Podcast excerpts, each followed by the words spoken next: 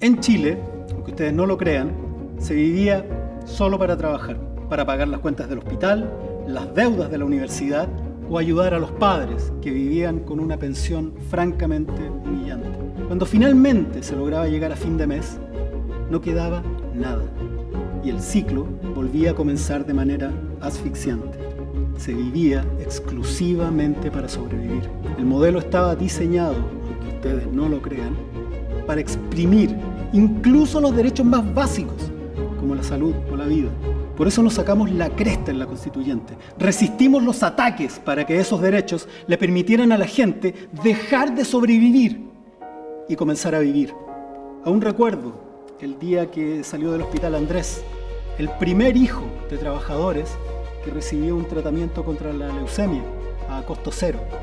Su mamá, Eugenia, fue a visitar a antiguos heridos de la Plaza Dignidad. Las imágenes fueron estremecedoras. Se abrazaban, llorando, felices, porque se dieron cuenta en ese momento que juntos habíamos hecho historia. La historia de nuestro futuro la escribimos hoy. Vota Jorge Baradí, Distrito 10. Hagamos historia.